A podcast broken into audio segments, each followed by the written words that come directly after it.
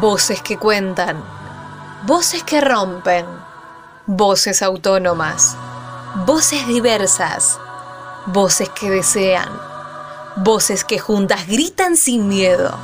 Ya nadie las calla.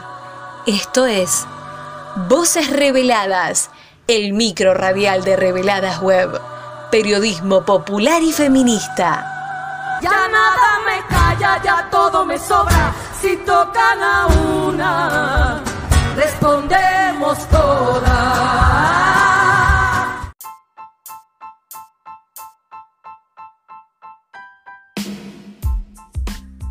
Desde el inicio de nuestras vidas, las mujeres y disidencias aprendemos a vivir y encajar en modelos de sociedad regidos por la dominación patriarcal por intermedio de mandatos de género impuestos durante toda nuestra construcción como seres sociales, adoptamos roles y conductas que nos definen. Tal es así que pensar en transgredir los lineamientos hegemónicos nos exponen a la crudeza de la crítica y al temor al rechazo, porque claro, el orden social se alimenta de la culpa y la vergüenza. Esto es lo que llamamos patriarcado. En este contexto, las relaciones de índole sexual no quedan exentas, por el contrario, se rigen por las mismas pautas.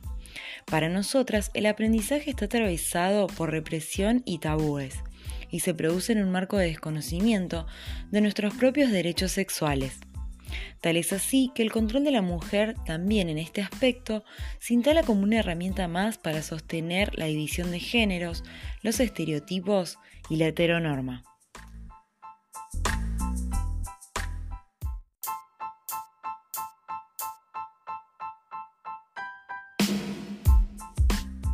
Bienvenidos a otro episodio de Voces Reveladas, el micro de Reveladas, periodismo popular y feminista. En esta edición hablamos sobre el 8 de agosto, Día Internacional del Orgasmo Femenino, y nos preguntamos, ¿existe un factor patriarcal que condiciona el vivir en libertad del placer femenino? ¿Cuál es el camino para lograr una sexualidad libre? ¿Qué papel juega la Ley de Educación Sexual Integral en la conformación de la vida sexual?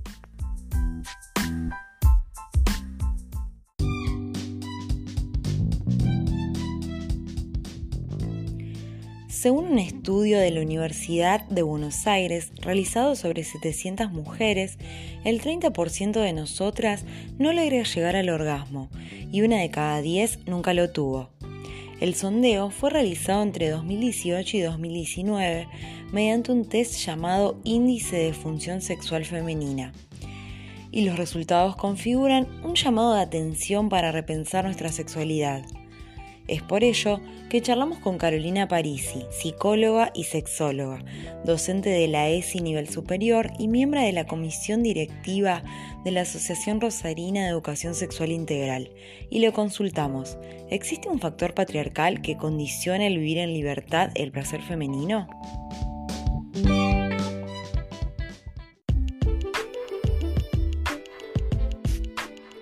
Nos privó del, goce, del placer sexual, de lograr de la habilitación para lograr el orgasmo pleno. Además de que se normalizaron a las relaciones heterosexuales, donde la mujer siempre está vinculada a la satisfacción y al servicio del hombre, en donde no durante muchísimos años podía pedir, no se podía decir que no deseábamos tener relaciones sexuales, que no teníamos, no queríamos tener un vínculo. Esta normativa patriarcal fue marcando de alguna manera, estuvo ligada a acciones de educación sexual, ¿no? Pensemos que, durante muchos años la sexualidad estuvo, estuvo iba de la mano con la moralización, con el conservadurismo de la iglesia. Por otro lado, también al principio no se hablaba de menos de la sexualidad femenina.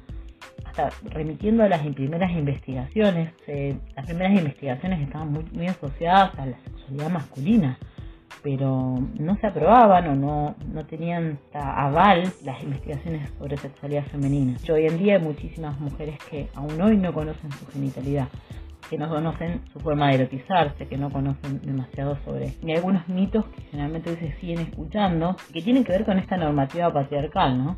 Y que nos limitan en el goce. Por ejemplo, cuando alguien, el hombre se estaría siempre listo, con tener el deseo y buenos hombres. Bueno, ¿y nosotras qué, no? Con las diversidades. Y en todo caso, si el deseo es el mismo, solo que lo activamos diferente, no solo que tenemos otros tiempos de respuesta sexual. Muchísimas veces vemos mitos también en relación a las funciones sexuales y se escucha en el discurso, en lo cotidiano, que eyacularon rápido porque deseaban demasiado a la mujer o que no tuvieron erección por culpa y responsabilidad de la mujer, cuando en realidad la disfunción sexual tiene que ver con que es un reaprendizaje y tiene que ver con una fase de la respuesta sexual. No podemos poner responsabilidad en el goce o en, con la respuesta sexual de alguien, ¿no? Entonces decimos que sí, aún hoy, en esta sociedad misógina, se sigue creyendo que el poder sexual es cosa de hombres y que nosotros no tendríamos derechos sino muchísimas obligaciones. Aún hoy sigue habiendo pornografía, esto va, ligado al goce masculino y no femenino, aunque el día de hoy hay muchísimas, hace un tiempo surgieron una serie de doctoras feministas, sexólogas, que eh, graban porno feminista, está mucho más ligado más, es una, una pornografía más ligada a la, a la feminización, ¿no?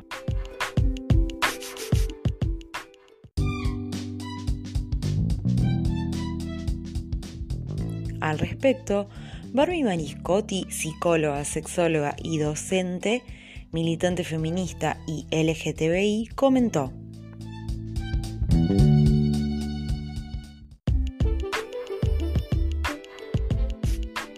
Sí, a ver, no es una normativa en tanto lo que conocemos como normas escrita en una ley, ¿verdad? Pero sí todo lo que es el sistema patriarcal históricamente ha eh, sancionado la sexualidad femenina, el placer femenino y incluso no por eso no se estudiaba, digamos, recién en el siglo pasado empezamos a aprender de manera científica la existencia del clítoris, eh, la existencia de los múltiples orgasmos, la existencia de que la vagina en sí misma no tenía la misma recepción que el orgasmo. Todo lo que es la sexualidad siempre está pensada en torno de una pareja heterosexual y un placer masculino por encima de todo. No se, no se, no se le accedía, digamos, al placer a la mujer, salvo que fuera en reproducción. Había estudiado mucho de embarazo, parto, lactancia, pero nada de placer y de orgasmo. Así que sí, todo lo que es el, sistema patriarcal ha hecho que, primero que los cuerpos deban ser tapados, que tengamos que sentir vergüenza, que el deseo sexual sea limitado. Eh, la heterosexualidad obligatoria también limita muchísimo las posibilidades de disfrute sexual el coitocentrismo, digamos, son todos distintos mandatos que fue haciendo el patriarcado con las sexualidades al imponer una única forma de sexualidad válida que encima nunca tiene en cuenta el placer, por ejemplo, de las personas que tienen vulva. El sistema patriarcal ha condicionado la libertad y el deseo femenino.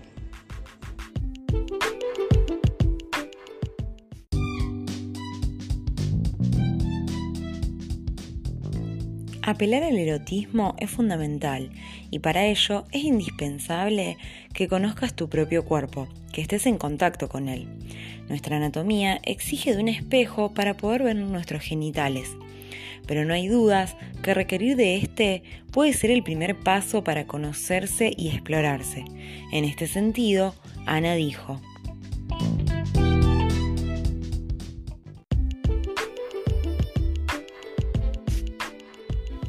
cuanto a las prácticas o métodos para lograr vivir una sexualidad libre, puedo nombrar diversas prácticas, desde animarse a probar nuevas posturas, dar rienda suelta a la imaginación, habilitar a las fantasías, sin que por ello las tengamos que llevar a cabo, em, habilitarnos a pedir sin tener vergüenza.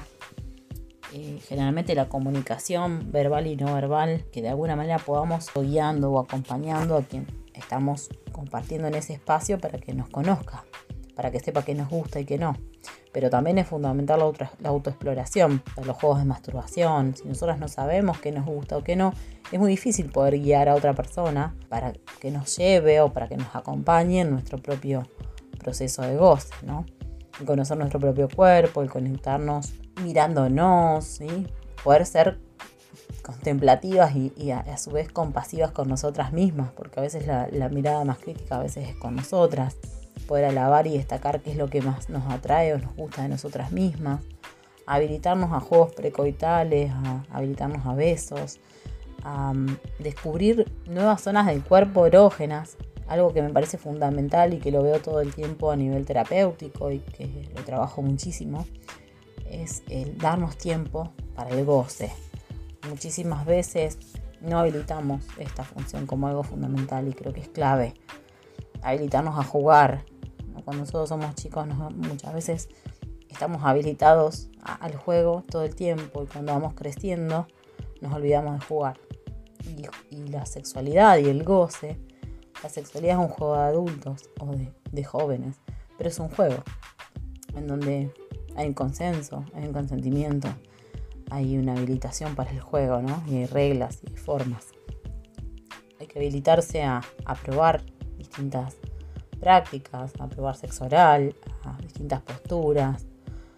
Em, poder pensar en que no a todas las personas nos gusta lo mismo, que no a todas las personas nos gusta la misma pose y que a su vez a una práctica que hoy me puede gustar, en un tiempo probablemente no me guste poder pensar en, que el cambio está habilitado. Va a ser mucho más fácil de llevar a la práctica, disfrutar para llevar a un mayor goce. Así que es fundamental que nos habilitemos, que nos demos tiempo. es clave.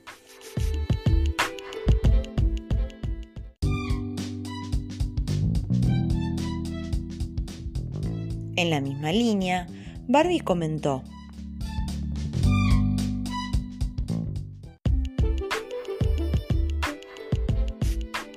Para poder vivir una sexualidad libre, lo primero y lo más recomendable es conocerse. Digo, hay un montón de técnicas, de estrategias. De hecho, por ejemplo, la, vagina, la vulva tiene un montón de zonas placenteras, pero todo lo que va a tener que ver con los orgasmos y el placer va a suceder en el cerebro. Y toda la piel y todo el cuerpo tienen zonas placenteras. Entonces, lo recomendable siempre es conocerse empezar a trabajar en algún espacio de reflexión, en algún espacio de terapia, los propios prejuicios, los mitos, los tabúes que cada quien tiene en relación a su propia sexualidad. Eh, conocerse, tener prácticas autoeróticas, prácticas de masturbación, observarse. Bueno, hoy podemos probar hasta con juguetes sexuales, digamos, podemos probar con fantasías, saber qué roles nos gusta, qué roles no nos gustan. Eh, darse lugar a todo lo que es la fantasía siempre va a tener que ver con entender qué cosas nos pueden erotizar. Y después la exploración específica de nuestro cuerpo es lo que nos va a ir logrando distintas sensaciones, digamos. Con ese aprendizaje, después también es más fácil comunicarlo a, quienes sean nuestras parejas sexuales, ¿no? Como qué nos gusta, qué podemos construir, qué podemos hacer juntos. Yo creo que la educación, dejar de criar niñas enemistadas con su cuerpo, el conocimiento del cuerpo, la fantasía, la creatividad y el permiso para la exploración. Hay que hacer todo un trabajo con nuestras propias sexualidades para poder acompañar sexualidades ajenas más libres. En relación a la sexualidad femenina, no, que no tenemos un modelo positivo de sexualidad femenina se sigue considerando una puta a la persona que disfruta sexualmente. Entonces hay que construir también modelos, ¿no? Como que puedan aparecer, por ejemplo, en medios masivos de comunicación, personas que disfrutan sexualmente y que no para la venta del ojo masculino, sino que realmente disfrutan de su sexualidad y, así lo sienten. Por lo menos para las próximas generaciones, que se los debemos. Las nuestras ya están un poquito rotas.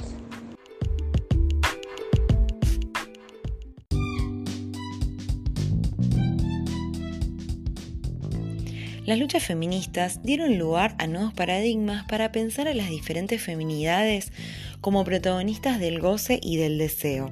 Se abrieron nuevos caminos en pos de conocernos, explorarnos y resignificar el lugar que ocupamos en un vínculo sexual.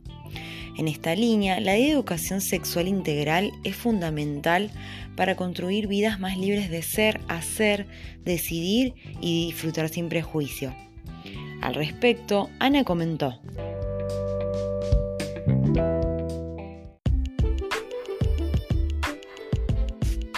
Primero que todos tenemos derecho a la educación sexual y a tener un orgasmo pleno y real. Em, porque la, ESI, la educación sexual integral, es un derecho y se da desde la niñez. Nos va a brindar herramientas acordes a la edad que tenemos, desde muy chiquitos, desde el nivel inicial, y en la medida en que se nos van brindando estos recursos y herramientas, vamos conociendo los derechos, vamos respetando, valorizando nuestros cuerpos, habilitando en vez de moralizar, en vez de silenciar, no, al contrario, vamos viviendo nuestra sexualidad en plenitud. Te habilita a aprender a disfrutar, a respetar, a conocer, a tocar y a querer nuestro cuerpo. nos habilita a que no finjamos, nos habilita la educación sexual a no, no tolerar más opresiones, nos ayuda a reconocer y a rechazar todas formas de violencia, a prevenir abusos y a, denunciarlo, ¿no? Todo el sistema durante muchos años trató de silenciar a la sexualidad femenina, pero cuanto más ESI, cuanto más educación sexual integral haya, más derechos vamos a tener y va a haber menos machismos, menos heteronormatividad, menos moralización, que tiene que ver con uno de los modelos de educación sexual integral que estuvo durante muchos años. Desligar a la sexualidad solo desde la genitalidad y desde lo reproductivo, sino habilitando este goce, por eso también se lo piensa integralmente. Y cuanto más ESI haya, menos patriarcado y menos machismo. Y habilitemos nuestro goce porque nadie mejor que nosotras. Creo que, en esto de dejar de fingir, ¿no? Eh, nosotras solamente nos habilitamos el goce, pero muchas veces necesitamos recursos y herramientas que no tuvimos desde chicas. Porque no lo sabían nuestros familiares, nuestra familia, o porque no lo, no lo podían dar, o porque lo desconocían. Por el motivo que sea, hoy somos nosotras las responsables de nuestro goce y es fundamental que se consulte a un especialista.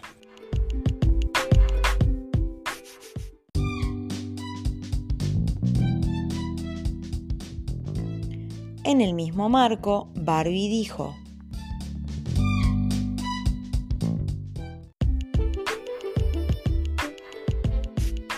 ley de educación sexual integral es fundamental para abordar todo, digamos. De hecho, la ley de educación sexual integral habla mucho de placer también, habla de, podemos hablar de lo que son las brechas de orgasmo, que es las desigualdades de acceso al placer que tenemos las mujeres y los varones en una relación heterosexual. La ESI lo que trabaja es que se puedan construir personas con una sexualidad más sana, más responsable, más placentera, más saludable, digamos que podamos apuntar a eso, a que todo sea un disfrute no necesariamente una preparación para una posible maternidad o una evitación de una posible maternidad. Entonces yo creo que la ESI es fundamental para un millón de cosas, pero bueno, sobre todo para hablar de placer y para que desde muy chiquitites eh, las niñas empiecen a, pensar en un sexo y una, en sexo, en relaciones y en amor que no tenga que dolerles tanto.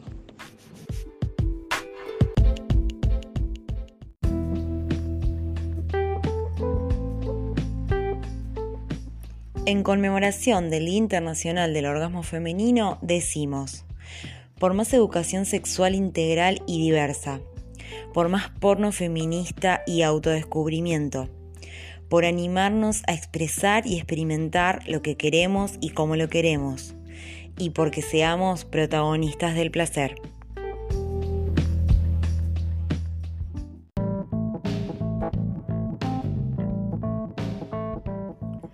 Gracias por escucharnos en un nuevo micro radial de Voces Reveladas. Les invitamos a seguir nuestras producciones en www.com.ar. También nos pueden encontrar en redes sociales como arroba reveladas web. Fui Paula Pacinato, parte del equipo de Reveladas Web, periodismo popular y feminista. Muchas gracias por acompañarnos.